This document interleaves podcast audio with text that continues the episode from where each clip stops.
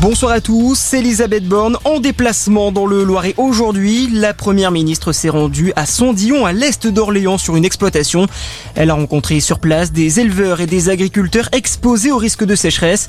Sur place, la chef du gouvernement a annoncé quelques mesures. Écoutez. Nous prenons des mesures pour gérer la ressource en eau et éviter que la situation ne soit euh, ingérable cet été. On a passé consigne au préfet de préserver au maximum la ressource en eau.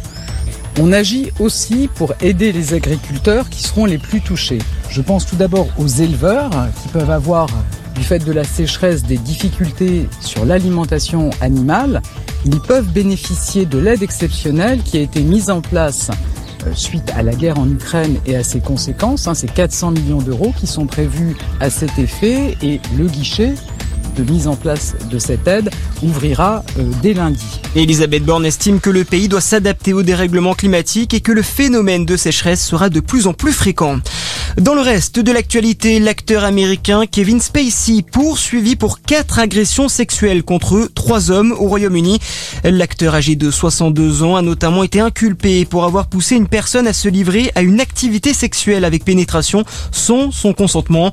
Les faits présumés auraient eu lieu entre 2005 et 2013, notamment à Londres.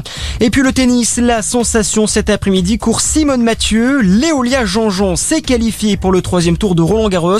La joueuse du Stade Toulousain s'est imposée en 2-7 face à Carolina Pliskova. Autre satisfaction aujourd'hui côté français, c'est la qualification d'Hugo Gaston.